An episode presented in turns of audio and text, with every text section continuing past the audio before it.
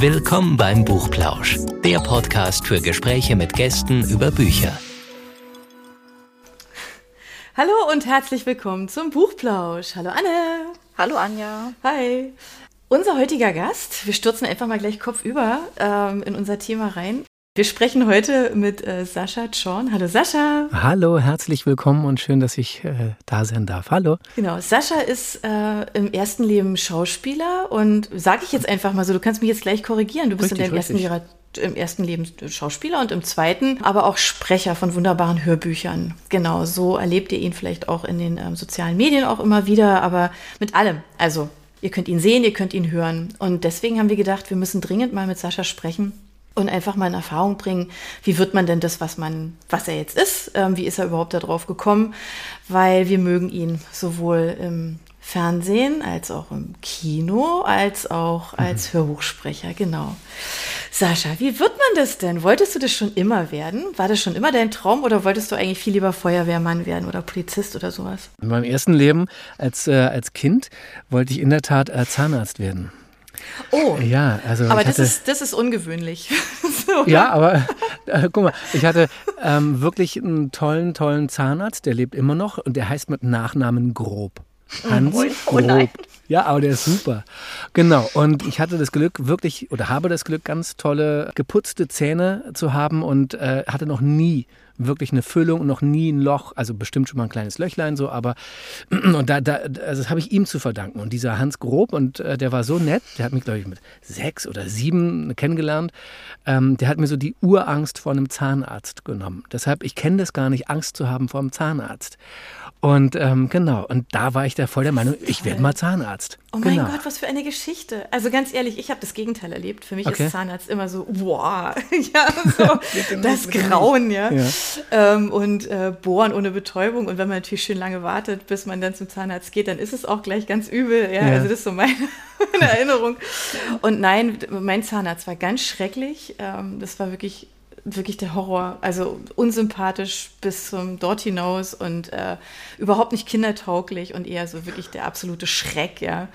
Ähm, aber ich weiß nicht, wie hast du das erlebt, Anne? Also ich bin da auch eher bei Sascha. Ich hatte auch einen tollen Zahnarzt, bei dem ich auch immer noch Ihr bin. Und ich hoffe, er, er ja. geht niemals in Rente, weil ich glaube, dann weiß ich nicht, was ich machen soll. oh mein Gott. Ja, ja, das ist dann das Schlimmste, gell, wenn so ein Arzt ja. so nett ist. Aber das ist ja, das ist ja schon mal super ungewöhnlich, weil ich glaube, das ist ganz selten der Wunsch von Kindern, Zahnarzt zu werden. Ja, Sag ich genau. jetzt einfach mal. Egal ja. wie nett die sind. Ja, ja. also die Zahnärzte meiner Kinder sind auch nett. Aber das, ich weiß nicht, die wollen deswegen nicht Zahnarzt werden. Nein. Nein, ich hatte das wirklich Glück. Ich fand es halt so toll, dass der so nett war und das wollte, ich wollte halt auch so nett werden. Wurde halt nicht so nett. nein. Ach komm. Nein. Und ähm, genau, die schulischen Leistungen haben mir dann verboten oder also war einfach ganz klar, dass ich dann äh, nicht Zahnarzt werde, schon gar kein Arzt und überhaupt noch nicht mal Tierarzt, gar nicht. Ähm, Nee, und äh, mit, mit dem Abitur war dann einfach schon mal klar, dass ich äh, nicht studieren werde. Also, die, also, abgesehen davon, dass ich schon in der mit der 10. Klasse einmal sitzen geblieben bin, weil ich dann zu viel skaten war und irgendwie meine, meine, meine, meine Zeit viel lieber verbracht habe, irgendwie draußen, irgendwie beim Skateboardfahren in Berlin und mir dann eine Lehrerin gesagt hat, du Sascha, man muss auch gar nicht irgendwie Abitur machen.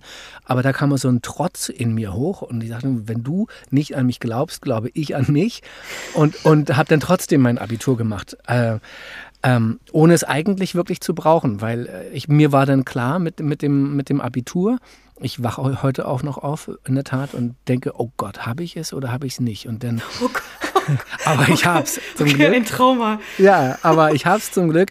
Und mir war aber klar, ich werde nicht irgendwie in einer, in, einer, in einer Hochschule sitzen, beziehungsweise in einer Uni sitzen, in irgendeinem Vorlesesaal, ähm, sondern ähm, da, da, da, da bin ich, da bin ich verloren. Da, da sehe ich mich gar nicht. Da werde ich, und da kommt es auch dazu, da werde ich gar nicht gesehen. Ne? Ah. Und genau, und ich habe so ein, natürlich als ausgebildeter Schauspieler und äh, ähm, natürlich einen Drang danach oder den tiefen Wunsch in mir, in Kontakt zu treten. Auf einer, künstlerisch, mhm. auf einer, auf einer künstlerischen Ebene mit Menschen und möchte sozusagen ähm, durch das, was ich und wie ich es interpretiere und wie ich es gestalte und an welche Stoffe ich gerate und wie mm, in, man inhaltlich mit mir und meiner Arbeit zu tun haben kann, ähm, das ist sozusagen der, das ist mein Urwunsch. Ne? Ich möchte ganz gerne auf der, auf der Bühne stehen, auf dieser, auf diesem, in diesem Moment, in diesem besonderen Moment sein, auf der Bühne ähm, mhm. und ähm, die Leute sozusagen auch daran teilhaben, an meiner Persönlichkeit teilhaben lassen. Das war mir halt total wichtig. Und dann mit dem Abitur gingen sie dann alle weg und ja, ich studiere studier da und da, ich studiere das und ich mache das und ich so, okay, scheiße, ich noch nicht. ähm, hatte auch gar keinen Bock darauf und habe dann auch diese Vorsprechprozedur gemacht an diesen sämtlichen, also man kennt es ja aus diesem Film, der kleine, oder dieses, der kleine Hai, dieses Vorsprechen oder ne, diesem Film. Und es hat bei mir auch insgesamt zwei Jahre gedauert, bis ich dann auch wirklich bestanden habe.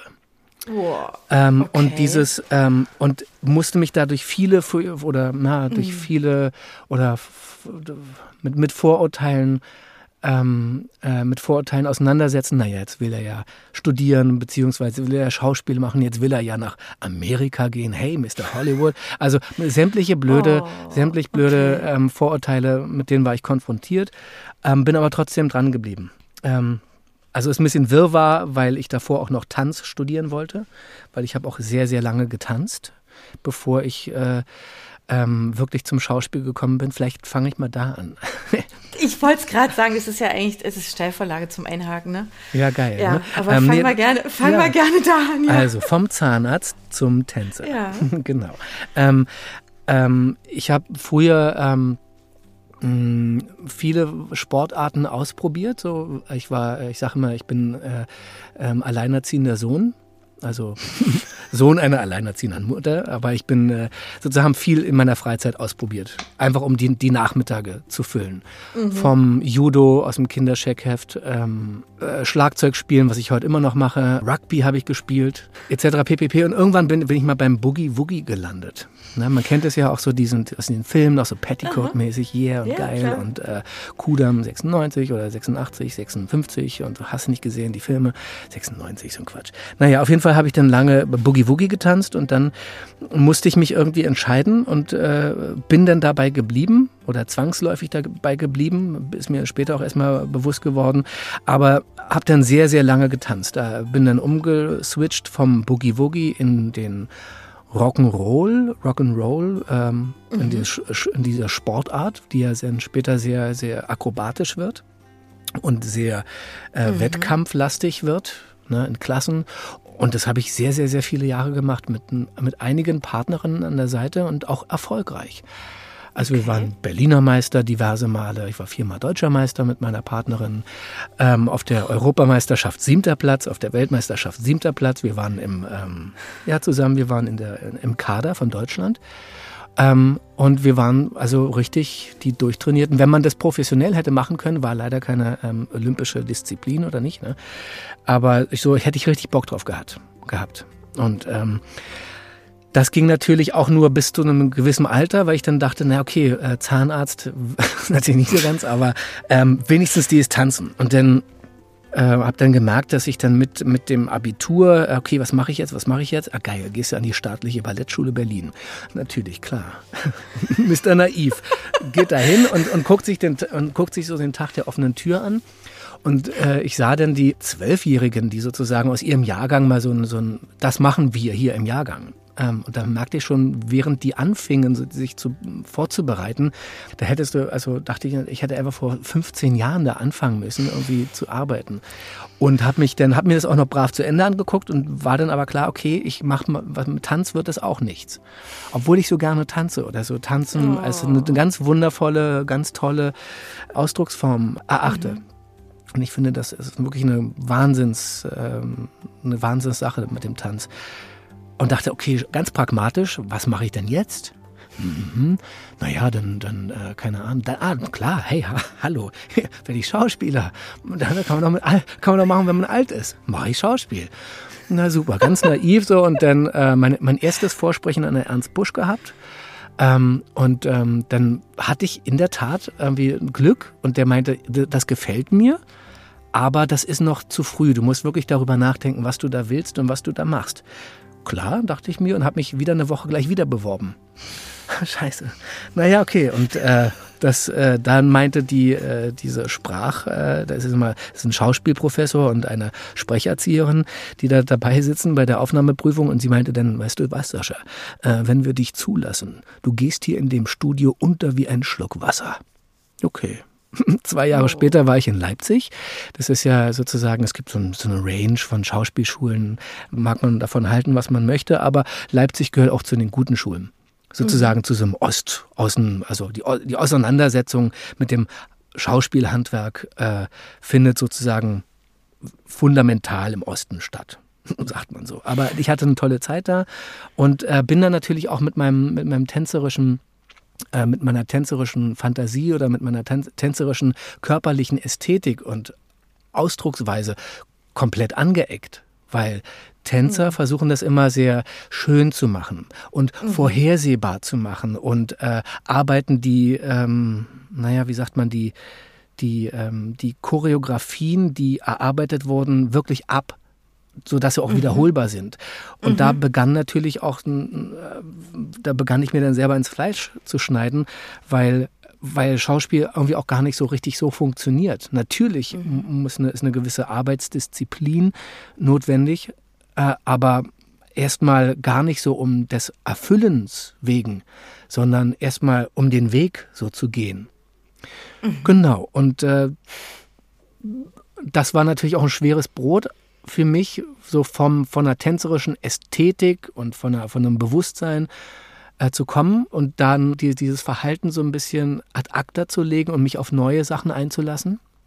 Aber das hat ganz gut geklappt, äh, glaube ich naja, also und dann habe ich halt nach zwei Jahren Vorsprechen äh, wirklich war ich sehr fleißig, habe immer gearbeitet, gejobbt und bin dann immer zu den Vorsprechen an die Schulen gefahren ähm, und habe dann das erste Mal in Leipzig bestanden beide, beide, beide Runden und dann wurde ich aber, bekam ich einen Anruf zu meinem Geburtstag damals auf dem AB.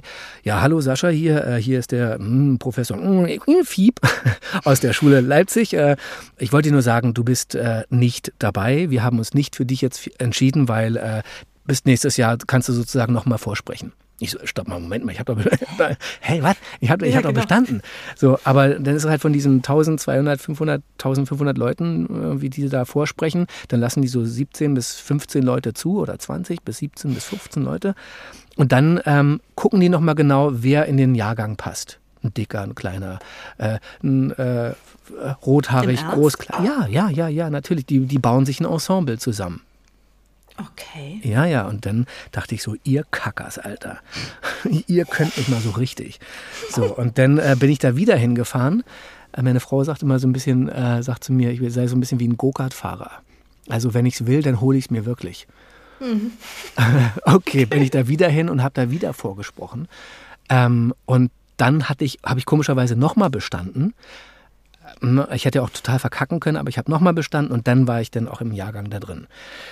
Genau. Und ähm, hatte dann nach dieser tänzerischen Misere sozusagen oder beziehungsweise äh, dieser Konfrontation von ästhetischen Arbeitsauf keine Ahnung, irgendwie, das ist irgendwie, habe ich aber auch das geschafft und ähm, ähm, habe sozusagen mich dann mit diesem vier Jahren Studium in, in Leipzig ähm, sozusagen auf den Weg eingelassen, äh, mit dem ich komischerweise heute noch zu kämpfen habe. Ne? Okay. Ne? Also ja, also positiv Weil als auch negativ. Weil du so nicht bist? Doch, doch, schon. Oder anders. ja, anders. Okay, okay. Also na, guck mal, also ähm, als Tänzer damals irgendwie mit Turnieren und irgendwie, dann wird man von vielen gemocht. Ey, das, was du machst, ist super, das sieht gut aus. Äh, aber das hat so diese Leipziger Arbeitswelt so als, das war, hat sich nicht so vertragen. Ich musste da viel so, musste da viel ablegen von meiner tänzerischen Ästhetik und sagen, okay, was ist jetzt hier der Moment? Was arbeiten wir denn? Ähm, äh, nicht vorherzusehen und so, mich darauf einzulassen. Ähm, und ähm, habe das dann auch geschafft und bin dann nach zwei Jahren Ausbildung äh, teilte sich der Jahrgang dann auf und wir gingen äh, zur Hälfte an ein Theater und zur anderen Hälfte an das andere Theater, um so die nächsten zwei Jahre der vier, vier, der vier Jahre Ausbildung an sogenannten Studios weiterzuarbeiten. Und die Studenten arbeiten dann an Theatern. Kriegen da auch noch Sprecherziehung, kriegen da noch äh, Fechtunterricht mhm. äh, und, und arbeiten aber auch in den Stücken mit. Naja, nee, dieses Feedback, also das ist ja immer so dieses Schauspieler. Die Schauspieler, man sagt ja von den Schauspielern, die sind ja immer eitle Säcke und die wollen immer ähm, zu viel und äh, leben auch sehr viel im Außen. Und ähm, das ist natürlich auch ein Thema, was ich so mitgenommen habe, ganz, ganz mhm. lange. So, ich bin halt Schauspieler, ich bin eine, eine Grundform von Eitelkeit die ich da in der, in der, in der Arbeitsweise oder in der, in, im Resultat meiner Arbeit natürlich erwarte. Ich will gemocht werden, ich will für das gut gefunden mhm. werden. Ähm, und mit den Jahren ähm, wurde das aber nicht, wurde ich damit nicht gesehen, so wie ich mir das gewünscht habe. Ich wurde da, äh, ich kam nicht zu dem Erfolg, wie ich das wollte, mhm. sondern kämpfte halt immer gefühlt auf einer, auf einer anderen Ebene, mich eher so behaupten zu müssen, aber äh, guckt mal Leute, ich bin doch, ich kann doch, äh, seht ihr denn nicht das? Und mit dieser mhm. permanenten Ablehnung entsteht ja auch ein permanenter Stress in mhm. einem.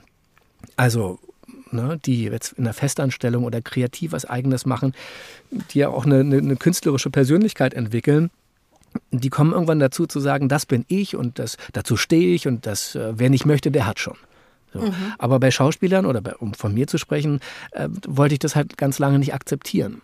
Naja, und knappste halt immer irgendwie an, hangelte mich von Theaterengagement und Freiberuflichkeit und zu, zu Filmen und Fernsehen und aber da, das, da war nichts von Dauer. Und ähm, ist doch aber in der Branche eh schwierig, oder? Ist sowieso schwierig, aber trotzdem auch immer ein ganz großes Ego-Problem. Naja, und dann irgendwann, irgendwann, irgendwann ähm, nur jetzt aus dieser beruflichen Perspektive aus betrachtet und es so formuliert, kam natürlich mit den, mit den 20 Jahre später, diese langer, langer Weg danach, natürlich dann irgendwie mit den Lockdowns, die wir dann alle hatten ähm, oder denen wir ausgesetzt waren, ähm, war gar nichts mehr mit Spielen und mit Theater und äh, äh, mhm. von der Hand in den Mund. Aber was ich bis dahin schon gerne gemacht habe, war Sprechen. Ähm, so, ich hatte vorher schon, da ich dann in, in Köln gelebt habe, ich habe in Köln zwei, zwei Kinder, ähm, habe ich schon recht viel für den WDR ge gesprochen und für den Deutschlandfunk und schon auch die, das eine oder andere Hörbuch mal gemacht. Ich bin, bin da so reingerutscht, aber ich hatte es nie so, so richtig zugegriffen, weil ich bin doch irgendwie Schauspieler. Ne? Ähm, und dann ähm, kam damals äh, so ein Rundbrief von dem, ähm, von dem Matthias Rauchfuß von, von, von Audible. Der meinte, ey, Leute, äh, wir müssen mal gucken, wir wissen jetzt gar nicht, ob die Produktionen irgendwie erstmal so weitergehen. Wir müssen es erstmal runterfahren, weil wir erstmal eine Übersicht brauchen. Und ich so, nein, oh Gott, ich habe drei Hörbücher in der Pipeline. Nein! so schon wieder diese Existenz, scheiße. Ähm, und dann dachte, und dann fragte er aber gleichzeitig, wer kann denn sozusagen, wer kann denn äh, äh, selbstständig produzieren? Und dann habe ich ganz schnell den Finger gehoben und ohne was zu haben. Und dann dachte ich, okay, jetzt, jetzt muss ich mal schnell reagieren. Naja, und dann mit diesem, mit diesem, mit dieser, mit diesem indirekten Aufruf, wer kann denn selbstständig produzieren, ähm, habe ich mir dann aus einem bekannten Studio in Köln, aus vom Studio B3, ähm, ähm, von dem André Mager, André, André Mager, eine, eine, eine, eine, eine Sprecherkabine gekauft. Dem habe ich die abgekauft, weil der sich mhm. erweitert hat. Der hat sich äh, verändert, ähm, aufgestockt und äh, die, blieb, die blieb übrig und ähm, genau, dann habe ich die gekauft. Und dann fing es an. Also habe mir irgendwie ein Büro gemietet, habe äh, äh, die hier aufgestellt, habe in Technik investiert, habe mir ein anständiges Schnittprogramm besorgt, ähm, habe mich da reingefuchst, wie das funktioniert mit Pro Tools äh, und mhm. mit, mit guter Technik versucht versucht zu arbeiten. Genau. Und dann merkte ich so zunehmend, Mensch, das ist ja so, ich kann ganz, kann ganz reduziert arbeiten. Das interessiert keine, eigentlich gar keinen. Wie ich aussehe, ob ich hier im Weihnachtspulli sitze oder nicht. Das ist toll. So, und ob ich groß, klein, dick, dünn, hässlich oder für den einen, für den einen schön oder was auch immer total wichtig ist eigentlich nur, dass, dass ich das übertragen kann, was ich denke oder was ich, was ich künstlerisch ausdrücken möchte. Und da kam mir sozusagen, kommt mir diese, diese, diese, diese Grundausbildung ähm, des, äh, meiner Schauspielausbildung oder ne, der Schauspielkunst total zugute. Dass ich das Gefühl habe, ähm, ja, ich habe künstlerische Vorgänge einer Figur oder eine, ein, ästhetisches, ein ästhetisches Bewusstsein einer Figur oder eines einer Szenerie, die, die kann ich ausdrücken, die möchte ich ähm, gestalten. Ich möchte mhm. meine Figur beschützen, formen und diese gestalten und meinen ganz individuellen persönlichen Touch geben. Und das funktioniert wunderbar. Deshalb, ich mache, also ich arbeite jetzt, mein Agent, der wird schimpfen, wenn er das hört, aber ich, äh, also na, zu 90 Prozent mache ich hauptsächlich Sprechen. Und alles andere ist mal, mal, mal, ja, Theater kann ich gerade recht schwer, weil ich zwischen Berlin und Köln immer pendel wegen meinen Kindern. Aber so drehen, ja, 10 Prozent vielleicht. Und so äh, sprechen, ja. Und sprechen äh, ist, ist 90 Prozent mindestens geworden. Und da bin ich sehr, sehr, sehr stolz drauf. Weil das auf einmal so eine, so eine, so eine, auch so eine Bewusstseinsveränderung äh, hervorgerufen hat. Also weg von diesem, mh, mm, ich weiß nicht, ob Künstler immer eitel sind, aber bestimmt. auf einer gewissen Weise. Aber ähm, ich ja, ich glaube, dass es total mir persönlich, ich da eine Gesundung erfahren habe in meinem, in meiner beruflichen Wertigkeit. Oder in, mhm. der, in, in, in meinem Selbstempfinden. In dem Empfinden, wie ich mich selbst empfinde. So viel empfinden. so viel empfinden. Genau. Empfinde ich einfach, empfinde ich. Genau. Aber das äh, finde ich total toll. Du hast deinen Weg als Schauspieler jetzt als sehr steinig beschrieben. Mhm. Ist das eigentlich generell so oder ist das halt eher, weil du gemerkt hast, dass das nicht dein Weg ist? Ähm, na, ich glaubte immer, dass es mein Weg ist. Ich will doch, ich will doch auch gefallen, ich will mit die Leute entertainen, ich will, aber das hat gar nicht so viel mit entertainen und äh, zu tun, sondern eher sich darauf einlassen, auf, äh, auf eine bestimmte, auf einer bestimmten Ebene zu arbeiten, situativ, sich auf Leute auch einzulassen und so. Äh, und das hat, das stand mir, glaube ich, diese Visualität, die beim Schauspiel stattfindet, sei es Film oder Theater, obwohl Theater nochmal eine ganz andere Nummer ist. Ich liebe mhm. es, Theater zu spielen. Aber gerade beim Film steht mir diese Visualität wie so ein kleiner, da, da werfe ich mir selber aber einen kleinen Knüppel in die Beine weil ich ja so wirken will wie. Aber es kommt gar nicht darauf an. Ne? Deshalb ist dieses ähm, ähm, Sprechen halt, äh, da kann ich mich ganz reduziert darauf einlassen, was ich wirklich denke, was ich gestalten möchte. Und diese visuellen oder diese visuellen Hindernisse stellen sich mir da gar nicht.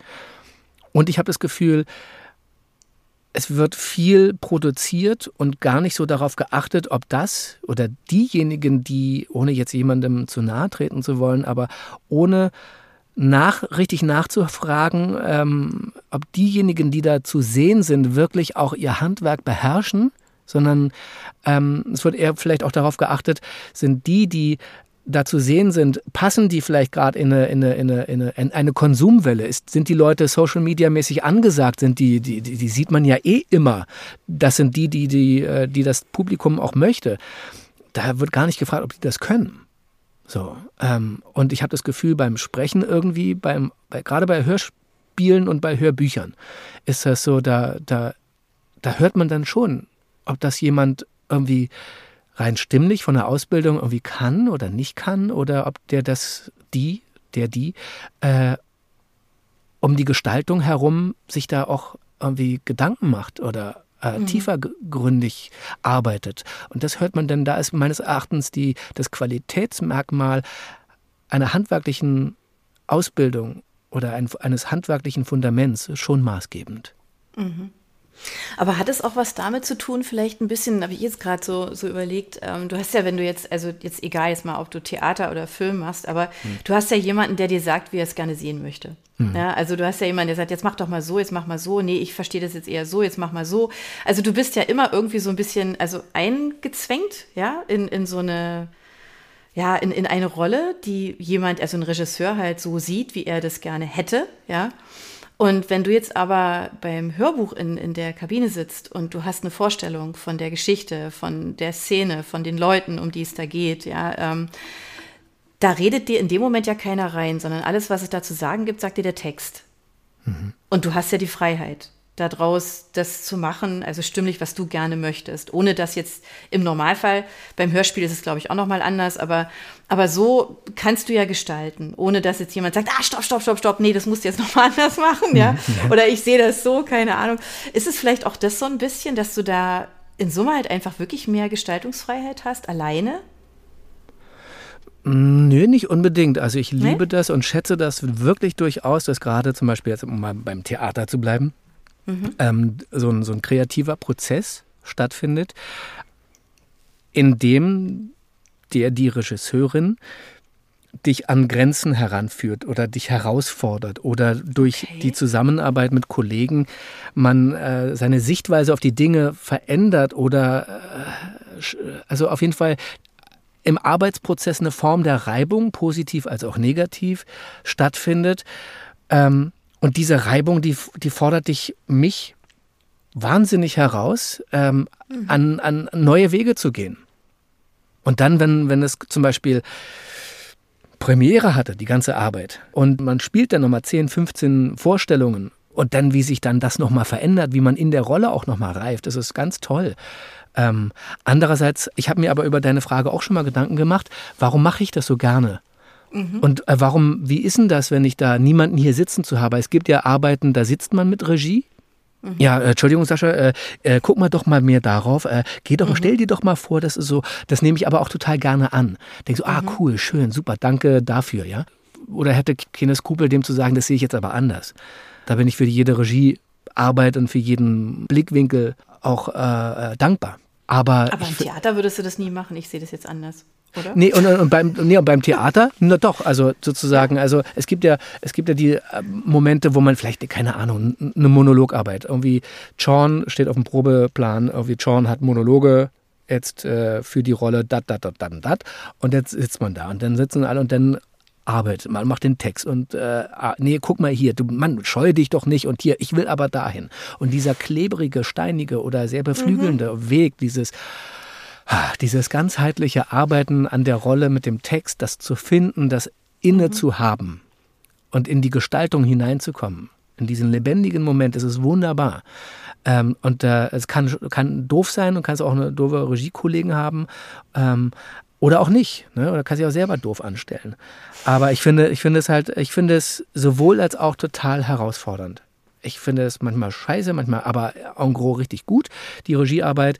Und äh, wenn ich hier alleine im Studio sitze, ähm, mit oder ohne Regie bin ich dafür dankbar, mit Regie arbeiten zu können und äh, äh, bestimmte Anregungen oder Ideen ähm, aufnehmen zu können oder Gestaltungsvorschläge. Ah ja, kann ich, kann ich. Ja, sehe ich genauso. Ne? Dieser kleine Dienstleistungshase. Ja, natürlich, warte, kleinen Moment. so. Und dann diese Freude zu empfinden, man macht, man ist in einem gemeinsamen kreativen Prozess. Mhm. Und das sozusagen ähm, wahr werden zu lassen. Aber auch alleine. Ähm, denn diesen Text zu sehen und aufgrund seiner Erfahrung, die ja nicht unabänderbar ist, ja, die ist ja nicht, mhm. ich bin ja nicht äh, allgemeinwissend, aber äh, in dem Moment, wo ich dieses, dieses, dieses Buch gelesen habe oder diese Szene oder wie ich diese Figur empfinde, einfach ein, aufgrund der Erfahrung und meines, meiner spielerischen Persönlichkeit oder Sprecherpersönlichkeit, wie auch immer, ähm, eine gewisse Vorstellung einer, einer, einer Gestaltungsidee, der nachgehen zu können. Und mit dieser mhm. Idee auch da sozusagen hm, was zu spannen. Und das ist dann total spannend. Also wirst du dafür, wirst du dafür äh, äh, gesteinigt oder wirst du dafür äh, äh, beklopft auf die Schulter? So nach dem Motto, hast aber toll gemacht. Ne? Und, äh, und da bin ich natürlich auch eitel und denke so, oh, ich möchte natürlich für meine Mühe, die ich oder für meine, für die Tiefe der Auseinandersetzung mit dem Text, das wäre schön, wenn da jemand kommt und sagt, ey, das hast du richtig, ich kann das verstehen, was du gemacht hast, finde das gut. Das geht natürlich runter wie Butter. Und wenn es eine konstruktive Kritik ist und bleibt, die auch negativ ist, äh, dann kann man sich damit auseinandersetzen und sagen, ja, ich sehe das aber anders. Ja?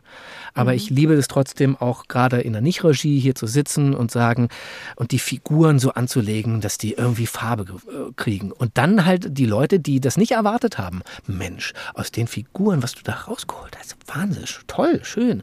Äh, das finde ich auch einen ganz tollen, ähm, ja, das ist, ich, dafür liebe ich die Arbeit auch vor dem Mikrofon. Da hatte ich äh, nochmal ein Beispiel, aber das, da komme ich nachher nochmal zu, in der Zusammenarbeit mit einem Hörspielregisseur, mit dem Martin Zilker in Köln. Ähm, da hatte ich sowas ähnliches, dass der mir, dass der mir nochmal ein Feedback gegeben hat zu der Rollenarbeit, die wir gemacht haben im Funkhaus, beim WDR.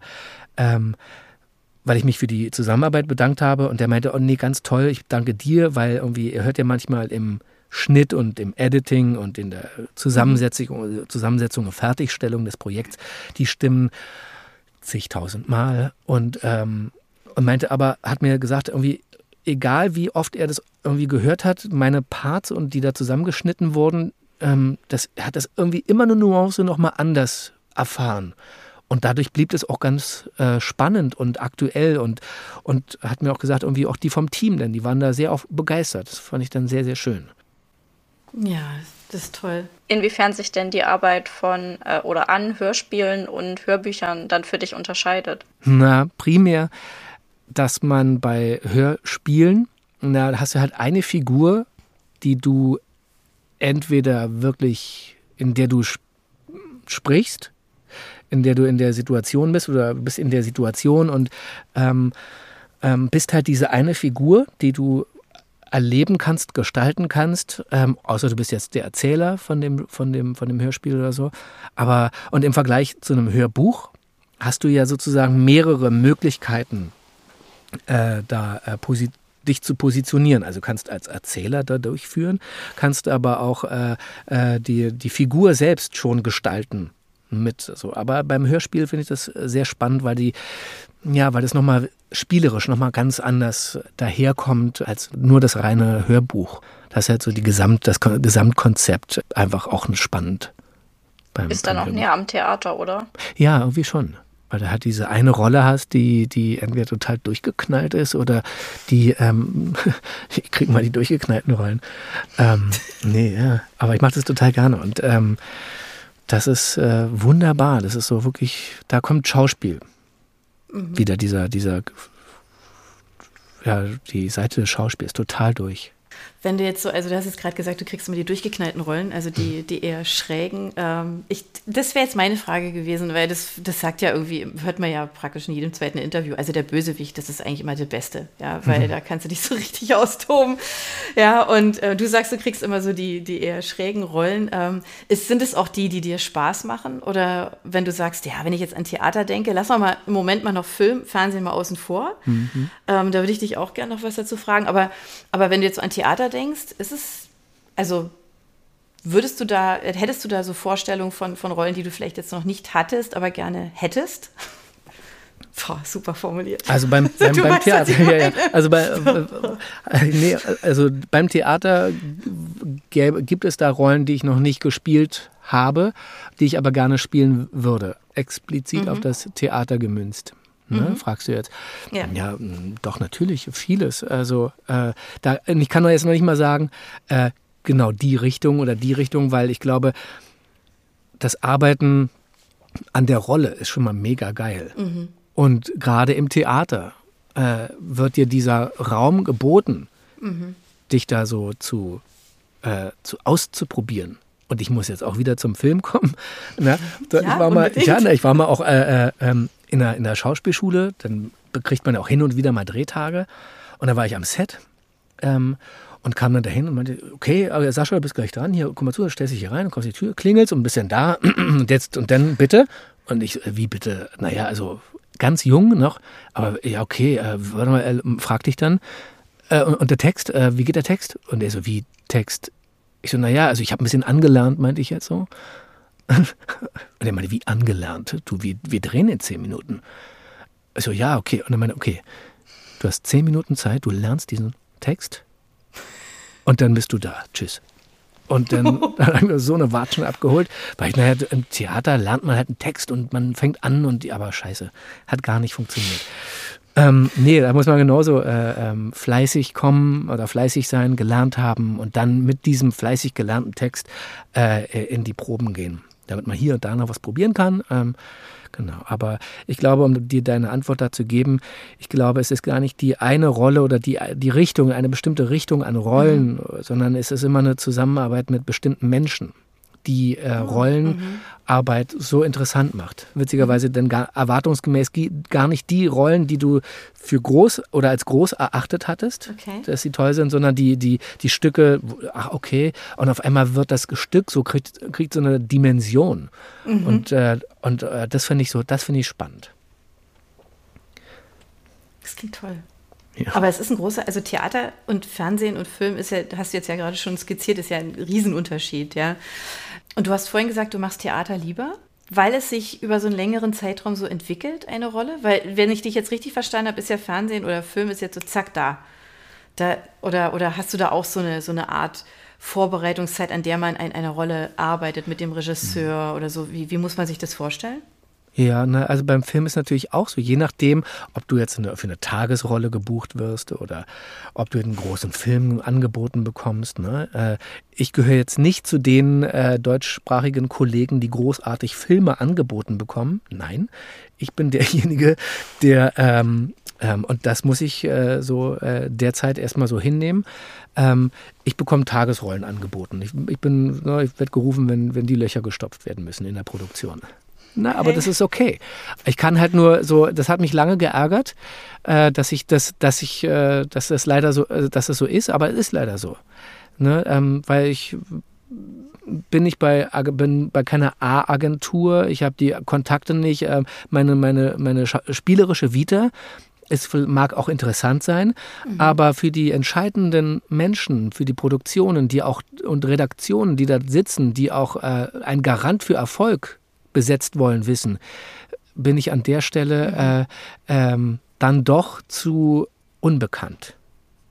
Und, äh, Weil es liest sich aber schon toll, was du alles gemacht hast. Ja, also sind auch. ja alle eine ganze Menge Fernsehserien, Tatort, alles Mögliche war da ja schon dabei. Ähm, mhm. Das liest sich zumindest schon, finde ich, sehr, sehr souverän. Ja, also ich, das ist auch, das mag auch man, na, das mag, das mag auch jeder anders bewerten. Äh, ich mag das auch. Mhm. Ich finde das auch auf einer gewissen Weise äh, äh, souverän und meinem Berufsstand entsprechend äh, angemessen. Ähm, aber ich musste, wahrscheinlich hat es auch damit zu tun, dass ich jahrelang damit gehadert habe, was ist denn nun mein Plan B, wenn, wenn ah, okay.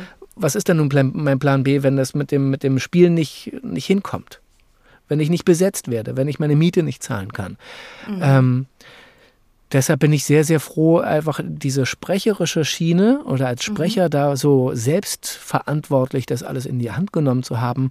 Da geht es mir momentan unheimlich gut mit. Und ich habe nicht mehr das Gefühl, oh Manu, ich werde nicht mehr besetzt beim Film. Und auch die Caster, die sind alle, die mögen mich eh nicht. Und ob ich da äh, schreibe, liebe Frau, Herr, hast du nicht gesehen, ich würde Ihnen gerne meine Fotos und gucken Sie mal, meine Güte, wie viel verschenkte Energie. Also ich bin momentan mhm. so glücklich darüber, dass ich das gemacht habe, dass ich da so Fuß gefasst habe, dass ich künstlerisch kreativ sein kann und diejenigen, die dich wollen, die dich sehen und denken, Mensch, das ist aber wirklich ein interessanter Typ Mensch, so, den würde ich ganz gerne besetzt wissen, dann wird das passieren. Natürlich muss ich auch einiges dafür tun, wieder und mehr und verstärkt.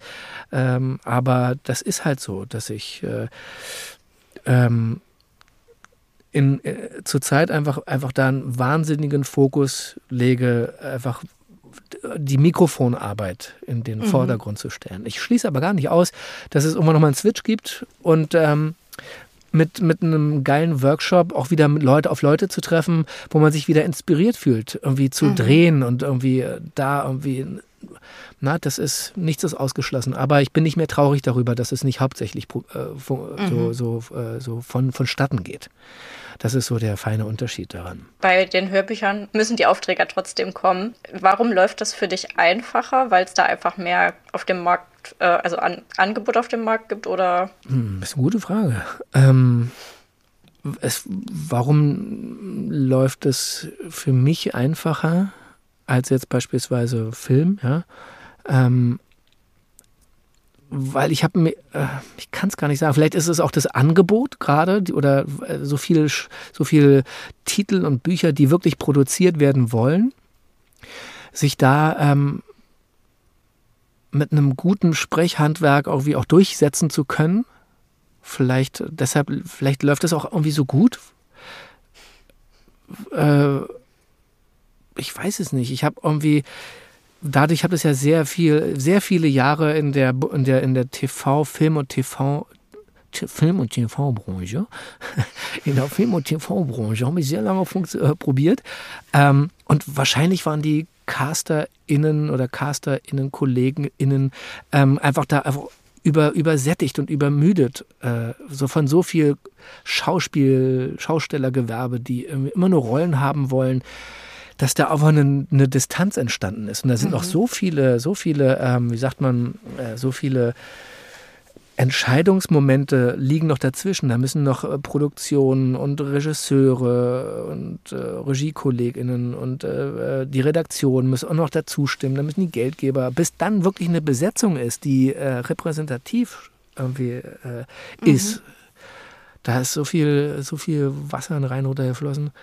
Das ist ähm, das finde ich glaube ich abschreckend. Ja, wirklich. Und der, ich habe das Gefühl, diese, diese Audiobranche, die ist natürlich auch sehr verknobelt. Also wenn die, wenn es ab einem gewissen Punkt der, der hochkarätigen Produktion geht und äh, man mit hochkarätigeren äh, Verlagen versucht, sich auseinanderzusetzen, merkt man auch ganz schnell, wollen die ein oder kennen die ein oder eher nicht so.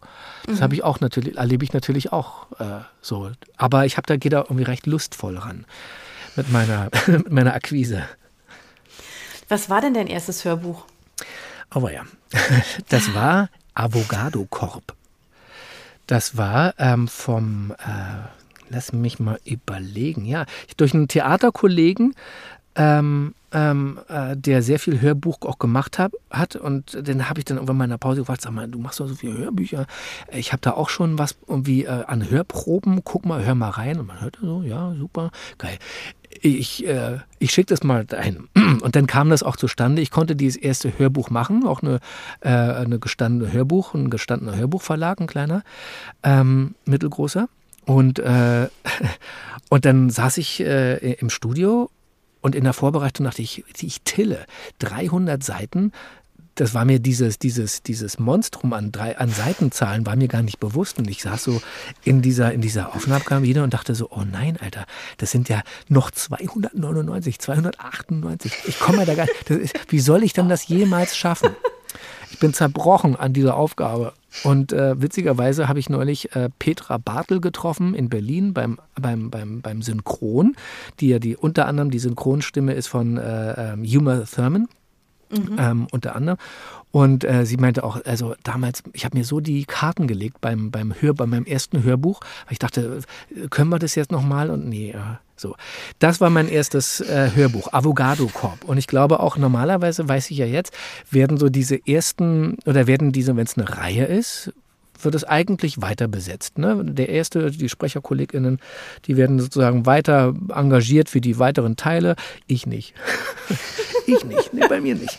Ich habe auch den, äh, den ähm, äh, über, über zwei Ecken wieder erfahren, der, der, ähm, ähm, der sozusagen diese, diesen Hörbuchverlag inne hat, der meinte, da waren so viele Schnitte, mein lieber Freund, das kann ich gar nicht leisten. Äh, und ähm, dann bin ich auch noch auf eine andere Weise äh, da irgendwie schräg gelaufen. Ich habe mich da auch schon mal entschuldigt, aber das ist jetzt einfach so, das ist jetzt so gelaufen, ist ein Erfahrungswert, den ich habe. Ähm, genau, ja. Aber es war naja, eigentlich ein recht schönes Buch. Irgendwann fängt man halt an, gell? Und dann ja, genau. So ja, aber ich glaube tatsächlich, also ich finde ja, man, man hört es ja, also tatsächlich so bei Hörproben, finde ich, ist es sehr, sehr sehr, sehr auffällig, finde ich, ob jemand zum Beispiel viel Theater gemacht hat und dann mhm. auf Hörbuch geht, weil das ähm, Hörbuch ist ja, also wenn man jetzt wirklich das blanke Hörbuch, nicht Hörspiel, ne? wenn man mhm. jetzt Hörbuch nimmt, dann ist es ja etwas, da erzählt dir jemand eine Geschichte. Mhm. So. Und das ist ja anders, als jetzt tatsächlich im Theater auf der Bühne zu stehen und dem Ganzen etwas Tragendes zu geben. Du weißt, was mhm. ich meine? Ja, also das aber, ist, ne, das sind ja, es ist ja schon was, was ganz anderes. Und ähm, das kann tatsächlich nicht jeder. Das sage ja. ich jetzt einfach mal so. Okay, aber versteht das richtig, dass das äh, diese, ist es von Vorteil, höre ich gerade raus, oder eher von Nachteil? Mm -mm. Also ich glaube, es ist von Vorteil, was die Ausbildung betrifft, mhm. weil ähm, wenn du so eine Schauspielerausbildung hast und auch die Sprecherziehung dazu, dann ist es wirklich einfach unglaublich, es ist ein unglaublich gutes Handwerk, was wirklich solide gelernt ist. Also mhm. man, es gibt ja auch Menschen, die sagen, ich habe schon immer gerne vorgelesen, jetzt möchte ich auch ein Hörbuch vorlesen. Also das funktioniert ja. ja in seltensten Fällen. Aber, ähm, aber das andere ist halt ähm, tatsächlich dieses, du stehst bei einem Hörbuch ja nicht auf der Bühne. Mhm. Du weißt, was ich meine? Also diesen Unterschied. Und ja. das ist tatsächlich nicht was, was, also das ist tatsächlich etwas, was nicht jeder Schauspieler kann. diese Vor allem nicht die, die sehr viel, die sehr viel Theater gemacht haben Okay. und dann sagen, naja, ich kann das ja, also mache ich jetzt Mhm. auch ein Hörbuch. Das ist nicht so. Ja, okay. Ähm, okay, das war mir gar nicht so bewusst, weil ich die meisten Hörbücher, die ich dann höre von den Leuten, ach, das sind ja die, die am BE, am DT, ähm, ne, an der Volksbühne spielen, so, äh, die machen das eigentlich immer recht gut. Und da hatte ich eher so den, das Gefühl, dass so eine, diese, diese sehr, wie sagt man, sehr normalisierte Sprechweise ähm, im Vordergrund steht. Ne, die ist, er ging die Straße lang und er wusste gar nicht, was er sah. Tja. Also sehr natürlich erzählt, sehr so weg und so klein eher. Und gar nicht so ist dieses. nicht immer so. Ja, es ist nicht immer so. Also, ne, die, die, aber diese, komischerweise habe ich diese, diese extrem andere Form, die du gerade beschreibst, noch nicht so wahrgenommen. Ich und glaub, er ging die Straße besetzt. lang. und- Ja, aber doch, doch, doch, doch. weißt du, die wird nicht besetzt, Sascha. Ja, Die wird okay. einfach nicht besetzt, das meine ich. Also das, weißt du, was so an, an Hörproben dann kommt. Ja. Es sind halt Das ist zu groß, ist zu viel. Ist. viele. Ja, Ja, wirklich, okay. tatsächlich. Ja, also wenn das ein Tipp nach draußen sein sollte, dann würde ich den geben. Ähm, nicht Theater fürs Hörbuch machen. Nein. Ja. Ich habe ja, der Witz ist, also, Erzählen. ja, ich, ich gebe ja, habe ja neben äh, parallel zu, zu, zu meinen äh, freiberuflichen Sprecheinsätzen Mhm. für Film, Funk und Fernsehen und, äh, gebe ich auch Coaching, also Sprechcoaching. Ah, ähm. Genau. Ähm, sowohl für Firmen als auch äh, für Berufseinsteiger, die äh, Mhm. äh, genau. Und ähm, da neulich war ich in einer Analyse, welche Sprechmöglichkeiten gibt es denn oder Gestaltungsmöglichkeiten gibt es rund um diesen, diese eine Hörbuchpassage? Also wie, Mhm. wie bringe ich jemandem bei, das Fenster aufzumachen, aha, das gibt, oh, oh, oh, das gibt's ja auch noch. Und das, das gibt's ja auch noch. Und witzigerweise ähm, vom Kollegen Bierstedt, vom Kollegen Nathan, äh, hier äh, David Nathan und ähm, äh, noch einen. Genau, und da haben wir die mal so auseinandergenommen. Also es gibt ja dieses sehr weit erzählende, von dem man immer hier fast eine kleine Aufzählung so, äh, habe ich immer so das Gefühl, das ist so die eine Variante. Dann gibt es dieses ganz nahe, sehr jetzige, sehr hier, sehr genaue. Und das ist total spannend, ähm, den Leuten, die da gerade so in den Beruf einsteigen, das so zu eröffnen mal. Guckt mal, der spricht das so. Aber das es heißt ja nicht, dass es nur ausschließlich so richtig ist, sondern der spricht das so. Und das ist auch gut. Und dass die irgendwann lernen, sich zu entscheiden. Und das finde ich so, das finde ich toll. Ich finde, das knüpft so ein bisschen an, da muss, bin ich wieder beim Theater, aber das ist so ein bisschen wie künstlerisches Wort. Wir hatten damals in Leipzig das Fach künstlerisches Wort. Und ich hatte dann, ja, also ne, wie geht man mit Texten um? Wie geht man mit Prosatexten um? Wie, ja, wie geht man mit literarischen Texten um? Fernab der, der, der, des Szenenstudiums oder Monologstudiums oder, nein, sondern Textarbeit. Einfach nur Textarbeit.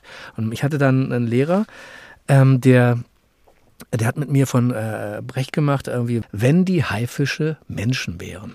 Ja. Meine erste Begegnung mit diesem Schauspielprofessor, der damals am Leipziger Theater gearbeitet hat, da bin ich auch im Boden versunken. Ich hätte mich erhängen können. Also es ging darum, ne, wenn die Haifische Menschen wären. Also das ist eine Parabel ja, von Brecht. Und der sagt, okay, fangen Sie mal an. Ich, na, okay. Bin gleich mal. Na, fangen Sie doch mal an. Okay, okay. Ich warte. Ja, okay. Okay wenn die Haifische. Nee, nee, nee, nee, nee, nee, nee, nee. Wenn die Haifische Menschen. Also, der ging nur darum, wenn die Haifische Menschen wären, der hat mich so an den Rand der Verzweiflung gebracht. Und irgendwann ging es gar nicht mehr darum, den richtigen Punkt oder die richtige mhm. Betonung nachzumachen, sondern einfach mal anfangen zu denken, verdammte. Zu denken, was man da und zu verstehen, was man da spricht. Mhm. Und das ist für mich auch, und dann haben wir viele so literarische Abende gemacht, äh, die ums, sich ums künstlerische Wort gedreht haben. Also die Textinterpretation oder Chansonabende. Mhm. Einfach zu sagen, fuck, ich habe Bock mal diesen Text zu interpretieren und mhm. möchte, dass du den so und so hörst, weil ich dir das so gebe. Mit aller Anmutung oder mit aller Kraft oder mit Aggressivität oder wie auch immer. Das toll. Ja, das ist Hammer. Wenn die haifische Menschen wären. Ja, ähm, und das es geht darum. Nicht mehr vergessen. ja, und so und es geht darum, Entsch Entscheidungen zu treffen. Also ja. und deshalb ist es in meinen, in meinen Coachings, die ich halt für Berufseinsteiger in das Sprecherbusiness oder ins in Sprechberufe äh, um es noch äh, äh, so auszudrücken.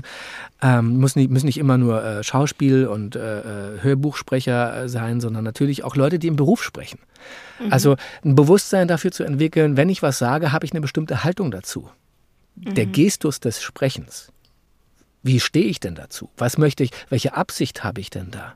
Was möchte mhm. ich in dir auslösen? Was möchte ich erreichen?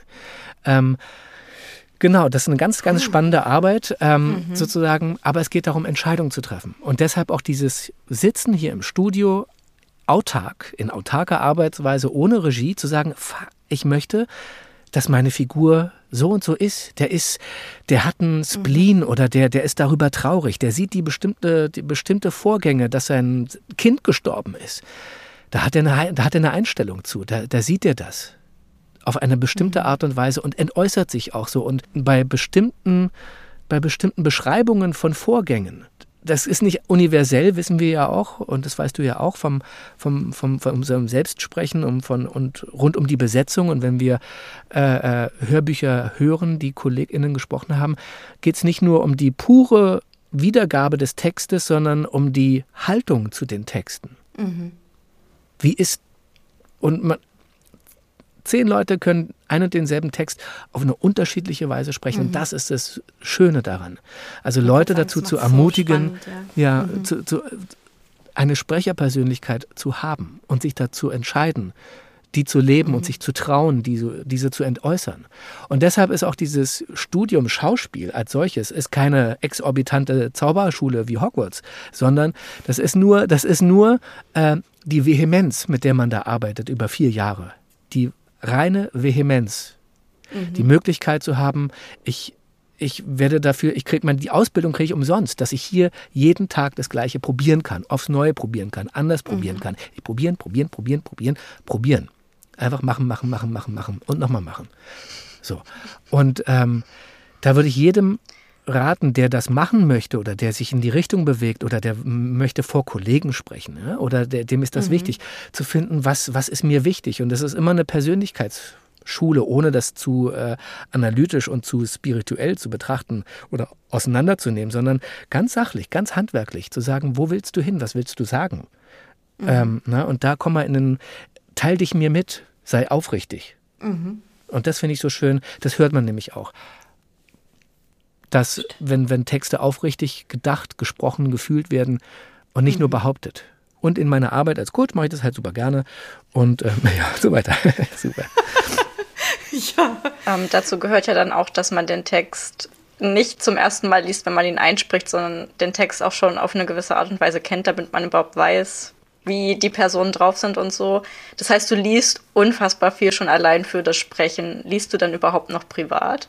Das ist so ein bisschen wie, äh, naja, das ist, ich komme kaum noch dazu, privat zu lesen, weil ich halt so viele Stücke, also weil ich das nicht mehr als, als entspannenden Vorgang empfinde, ich setze mich jetzt mal hin mit einem Buch, weil das ist immer gekoppelt mit, okay, die Rolle, welche ist die Rolle, was, was macht die jetzt gerade, in welchem Zusammenhang sind die jetzt gerade, ist wie so eine Berufskrankheit.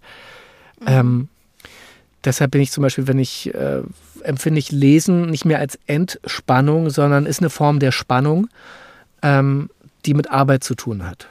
So. Aber dennoch äh, äh, äh, lese ich hin und wieder auch privat, beziehungsweise ähm, finde ich das wichtig, äh, Bücher immer wieder auch neu zu entdecken, aber nicht mehr in der Masse wie früher beispielsweise.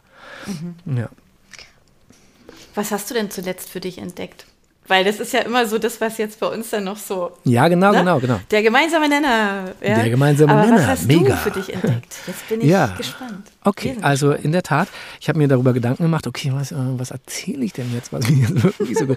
Aber dann war das so ran, äh, war das wirklich äh, so ganz äh, nah. Ich, meine Frau und ich haben Sechsjähriges gefeiert mhm. und ich habe Karten in Berlin bekommen für den RBB Sendesaal. Und äh, da war die Deutschlandpremiere von äh, Karl Ove Knausgard, der äh, sein Buch vorgestellt hat. Mhm. Und das, da war ich megamäßig begeistert und würde behaupten, das hat mich so wirklich, ja, also inspiriert nochmal. Mhm. neu wieder Warum? frisch ranzugehen. Also weil ähm, innerhalb dieses Abends im RBB Sendesaal, den der Kollege Thomas Böhm moderiert hat, mhm. war der äh, norwegische Autor Karl-Ove Knausgard persönlich da. Mhm.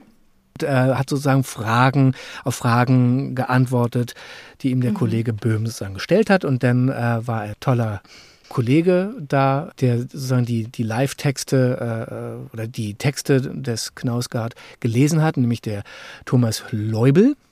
Der war mhm. da eingeladen und hat sozusagen aus Passagen gelesen.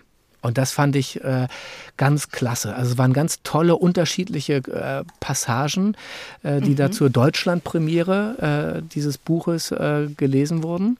Ähm, und das fand ich so als ganz, ähm, wie sagt man, ganz fand ich einen ganz äh, inspirierenden Moment. Und zwar Die Wölfe aus dem Wald der Ewigkeit. Mhm. Der, dieses Buch hat jetzt in, in, in Deutschland äh, Premiere und äh, das ist so ohne es jetzt komplett selbst gelesen zu haben in der Kürze jetzt, ähm, von neulich bis heute, sind diese Themen um eine, eine, um eine größere Sache, um eine Weite in der Sache, um Leben und Tod, um ähm, mhm. was ein Verständnis, ein Urverständnis von Zusammenhängen zu haben in einer literarisch ausgewählten Sprache, in einer literarischen Weite.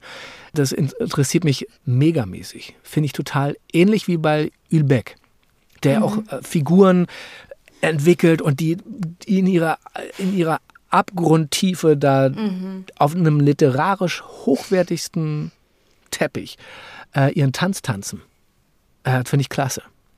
Und da war ich ganz inspiriert von Die Wölfe aus dem Wald der Ewigkeit von Karl-Ove Knausgard.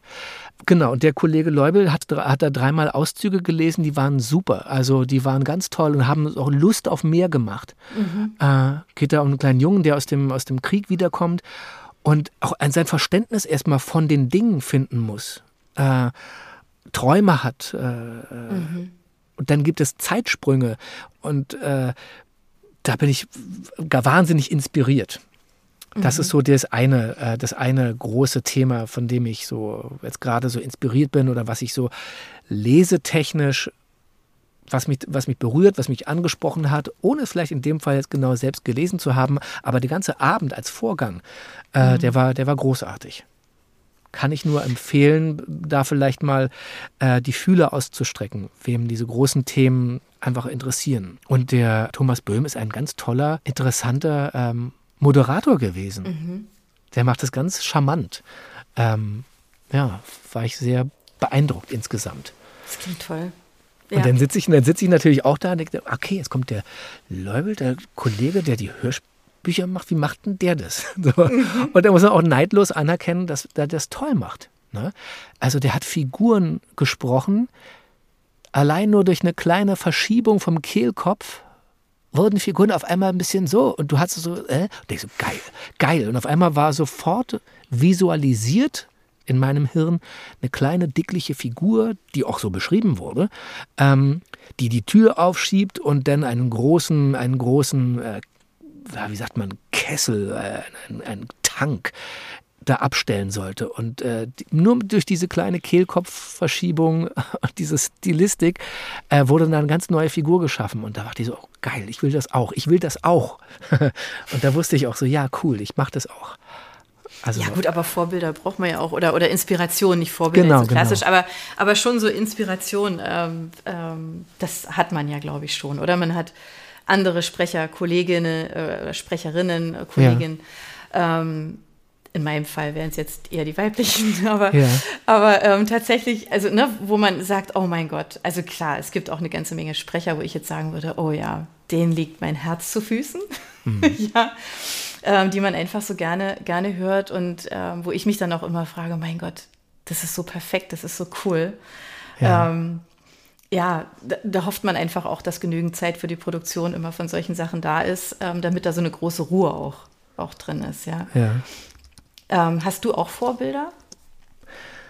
Oder Kollegen, wo du sagst, ah, da gucke ich echt einfach gerne hin, weil, oder höre gerne hin, weil? Komischerweise, das Thema Vorbilder war immer, da stehe ich immer so ein bisschen auf, auf ja, na, nicht Kriegsfuß. Ein schwieriges Wort eigentlich. Ja, nee, ich weiß, was, weiß auch, was du meinst. Also viele können da hm.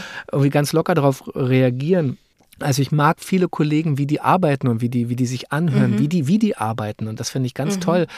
Ähm, das sind die, die Kollegen, die man auch wirklich auf den hochdatierten, äh, auf den gelobten Hörbücher-Rezensionen äh, mhm. sozusagen immer wieder findet. Deshalb wäre das irgendwie so blöd zu sagen, das ist jetzt genau mein Vorbild. So, ja, da möchte ich mich genau. ranhängen. So. Mhm. Ähm, ich glaube, Leute, die das wirklich gut machen, die, die sind für mich Arbeitsvorlage. Und die höre ich mir in der Tat an. Das ist schön gesagt, ja. Ja, ja. nee, also ich mhm. habe zum Beispiel, ja. also ich habe dann angefangen, ähm, als ich so dachte, okay, jetzt, wenn ich das jetzt mache, dann muss ich das auch irgendwie richtig machen und habe mir dann sozusagen Kollegen angehört, habe mir die aufs Ohr gelegt und habe parallel mal meine Texte gelesen. Und dachte so, okay, die sprechen viel, viel langsamer, als ich diesen Text lese. Da ist, äh, versuch dich mal anzugleichen. Also Arbeitsvorlagen zu schaffen. Ne? Mhm. Äh, wie macht denn mhm. der das? Ah, das ist cool. Gefällt mir das überhaupt? Oder eher nicht so? Mhm. Dann merkte ich bei mir so, ich bin, ich tue mich schwer, in Anführungszeichen oder andersherum gesagt positiv äh, belegt, ich äh, konzentriere mich gerne auf äh, das, den situativen Moment, auf das situative, mhm. auf diesen situativen Vorgang. Also allein wie man eine, eine, ähm, eine, eine Tasse hochhebt und äh, ganz genau beschreibt, wie die jetzt so stattfindet, wie die gebaut ist, was zu sehen ist. Das erinnert mich immer so an, an die Theaterarbeit wieder. Hatte damals in, äh, äh in Halle äh, mit der Annegret Hahn das war die Interimsintendantin äh, vor äh, Kastorf und mhm. die äh, ähm, Ex-Frau von dem Mühe, die war mhm. unsere Intendantin und äh, äh, auch äh, Oberspielleiterin. Und die hat halt natürlich auch Regiearbeit geleistet. Und dann war immer ganz klar, nee, nee, nee, nee, nicht wünschen. Hier nicht äh, malen, malen, malen. Nee, nee, benennen, benennen. Also dieses urste, äh, weiß ich nicht, Osthandwerk, kann man das so sagen, aber keine Ahnung. Das war so, das hat mich immer sehr beeindruckt, weil in dieser, in dieser sachlichen Benennung der Dinge, er mhm. macht das und er macht das und er macht das. Und dann sehe ich, dass er das macht und dann passiert vielleicht das. Genau, ganz genau benennen, was ich da sehe. Mhm. Das ist ein ganz großes äh, Stilmittel, das ich liebe. Mhm. Ähm, aber manchmal ist es auch total wichtig, dass man durchatmet und sagt, Mensch, wow, das ist diese Möglichkeit der, die, ja, äh, da wieder diese Weite entdeckt äh, oder die Weite, Lust hat auf die Weite, die Literatur da bietet oder als Vorlage hat. Dann ist so, so, also sozusagen diese Arbeitsvorlagen sollen mich natürlich auch inspirieren. Okay, der macht das, die macht das, die macht das, aber das ist super, super schön. Das hast du sehr schön gesagt, weil ähm, so war das auch tatsächlich gemeint. Ja, dass man, ähm, ja, also man, man nimmt sich ja auch gegenseitig wahr und, ähm, und guckt halt auch, was die anderen alle toll machen, auch, finde ich. Es ist wichtig einfach, dass man da nicht so in seinem, so in der Boxzeit so lebt, ne, finde ich. Genau. Und äh, deshalb, also diese, diese Frage, die ja mit äh, hier einhergeht, was, was, was liest du gerade, was beschäftigt dich, ne? Äh, was, äh, womit setzt du dich auseinander? Da war halt diese Lesung im RBB-Sendesaal Berlin jetzt am Sonntag eine ganz inspirierende Veranstaltung. Mhm. Ähm, und ähm, da auch die Sprecherkollegen äh, zu sehen, mitzubekommen, die toll zu finden, das zu respektieren und zu honorieren. Ja. Ich klasse. Ja. Schön. Du darfst gerne noch eingeben. Was ich, beziehungsweise was ich total cool finde, was ich, wovon ich Teil sein durfte, war eine WDR-Produktion, eine WDR-Hörspielproduktion von Jenseits der Zeit. Mm ja, jenseits der Zeit. Ich habe auch nochmal versucht, irgendwie, weil man das irgendwie gar nicht alles so irgendwie im Kopf behalten kann, ähm, selber jetzt nochmal nachgeschlagen. Und jenseits der Zeit ähm, ist ähm, entstammt einer Trilogie, einer, einer Trilogie äh, des chinesischen Autors Liu Cixin, wenn ich das richtig ausspreche. Ich weiß nicht, Cixin? Wahrscheinlich äh, Xin. Ah ja, ja, genau der. Und ähm, da hat der Kollege Martin Zilker, mit dem ich da auch schon mal zusammenarbeiten durfte, äh, mir eine, eine, eine, eine Freiheit gegeben, eine Rolle anzulegen, die ich äh, bis heute noch liebe. Also jenseits der Zeit ist sozusagen ähm, ist der dritte Teil einer der, der berühmten Trisolaris-Trilogie. Also erst war die drei Sonnen, und dann der dunkle Wald und dann kam Jenseits der Zeit. Es geht um diese äh, Zusammenkunft und die Arbeit, die ja, dystopische Zusammenkunft oder Auseinandersetzung mit dem um das Leben und die Aufgabe rund im, im Weltall mit auch mit ähm, außerirdischem, mit außerirdischem Leben, wie die Menschheit damit klarkommt. Also sehr spirituell auch äh, mhm. angehaucht, aber in dieser Hörspielfassung, die der Zilka gemacht hat, ein, ein wahnsinnig spannendes, witziges, eine spannende und witzige Aufarbeitung. Ja, ist ja jetzt auch bei Netflix verfilmt, ne? Also ist ja nicht ganz so. ja, genau. Und da, das ist wirklich eine mega, das ist, glaube ich, mit eins der berühmtesten Werke, ja, also der berühmtesten chinesischen Werke, so tatsächlich. Ja? Ja, ja, ja, ja das cool. hat eine unglaubliche Bekanntheit. Also in China, glaube ich, kennt das praktisch jeder. Geil. Und ähm, das hat ein echtes Gewicht, diese, diese Trilogie, weil sie ja auch, also der erste Teil fängt tatsächlich äh, nicht in der Zukunft oder im Weltall an, sondern der spielt schon noch hier und ähm, nimmt so ein bisschen auch die, nicht nur ein bisschen, also nimmt die chinesische Kultur auch mit. Ja, also es ist ähm, schon ganz spannend, wie sich das so aufbaut, die drei Sonnen, ja. Was war denn deine Rolle? Äh, ich habe den, äh, ich habe einen Kommandanten gespielt, der heißt Piao Jin. Und Piao Jin äh, ist der auf dem Raumschiff und hat so mit einem Kontakt zu tun, Fremdkontakt einerseits und mhm. ähm, äh, also außerirdisches, was rund um außerirdisches äh, äh, Leben. Mhm. Und ähm, dieser, dieser Piao Jin, den habe ich gelesen und hatte sofort ein Bild im Kopf. Kennst du oder kennt ihr das fünfte Element? Ja. Beim fünften Element gibt es das ist ein Schauspielkollege, der so sehr extrovertiert, äh, sehr, ähm, sehr laut spielt. Der, also der hat so eine Stimmlage wie. Ja, sofort Genau, und den dachte ich, ich habe den gelesen und dachte so, wow, geil. Das ist so, und habe so eine Figurenidee. Und dann kam Martin zu mir und meinte, weißt du was, du spielst einfach mal, worauf du Bock hast. Und dann kam diese Figur des Piao Jin zustande. Halt wie so ein, ein Zerstörer im Kindesgewand. Das ist ganz oh. toll. Ja, der, der irgendwie auf alles scheißt, der aber und dann durch diese Verfremdungseffekte, durch die dritte und vierte Dimension, ein auch äh, äh, äh, sozusagen Geistesblitze und äh, Erläuterungen, Erklärungen gibt. Äh, das ist insgesamt in einem Formbewusstsein entstanden. Da, das höre ich heute noch, wenn ich das mal so ähm, wieder höre aus, dem, aus meinem Demo-Sachen, höre ich das total gerne, weil das so eine, eine ganzheitliche Figur ist, das Böse im, kind, im Kindesgewand, finde ich so. Uh. Ja. Ja. ja. Okay. Deshalb, also wenn man so die Möglichkeit hat, vielleicht beim WDR nochmal äh, nachzuschlagen, äh, jenseits der Zeit, äh, wirklich ein Hörtipp. Das nehmen wir gerne mit drauf, das finden wir auch, das ist gar kein Problem, sage ja. ich jetzt mal so. Ja. Yeah. ja, weil, ähm, ja, es, das klingt auf jeden Fall toll und ähm, also du hast, glaube ich, jetzt nicht nur mich neugierig gemacht. Ja, jetzt haben wir wirklich, also es sind zwei sehr unterschiedliche ähm, Tipps, würde ich sagen. Unterschiedlicher könnten die eigentlich gar nicht sein. Mhm. Aber die nehmen wir gerne mit und verlinken auch. Wir, ähm, wir verlinken auch zu dir. Ähm, bist ja auch auf LinkedIn, bist ja auch sehr, sehr aktiv. Und ähm, genau, dass man dich auch findet, dass man dir folgen kann. Ja. Und ähm, ja, wir bleiben sowieso in Verbindung und ähm, wir können nur sagen, verfolgt Sascha. Er macht nämlich ganz, ganz tolle Hörbücher und, äh, und auch Hörspiele, klar. Ähm, es ist einfach, ich finde es ja immer wieder schön aufs Ohr, eine Geschichte zu bekommen. Insofern, ähm, wenn euch diese Leidenschaft auch ereilt, dann ähm, folgt einfach mal auch dem Sascha.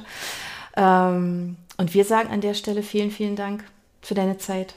Ich danke euch. War schön, dass wir so plauschen konnten. Danke ja. für deine Offenheit auch. Und ähm, ja, wir freuen uns einfach, ähm, wenn wir dich mal wieder sehen und hören. Genau. Dankeschön. Sehr vielen, gerne. Vielen Dank. Bis dahin. Ciao. Tschüss. Ciao. Für unsere Buchplauschhörer haben wir übrigens noch etwas ganz Tolles. Falls ihr nämlich jetzt gerade nach dem richtigen Hörbuch sucht, dann könnte Bookbeat eine gute Idee sein. Stöbert durch über 50.000 Hörbücher. Entdeckt Bestsellerlisten, die Hörbücher von DP natürlich auch, oder lasst euch ganz persönliche Empfehlungen geben. Ihr wollt das einfach mal ausprobieren? Buchplausch und Bookbeat schenken euch einen ganzen Monat Bookbeat for free. Meldet euch einfach mit dem Rabattcode Buchplausch bei Bookbeat an oder geht auf die Seite www.bookbeat.de slash Buchplausch und schon seid ihr dabei. Den Link, den haben wir auch noch einmal in die Beschreibung der Podcast-Folge eingefügt.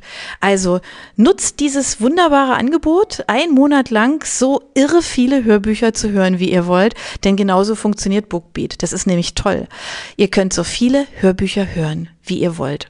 Das ist doch jetzt genau das Richtige, oder? Also ausprobieren. Wir freuen uns mit euch. Bis dann.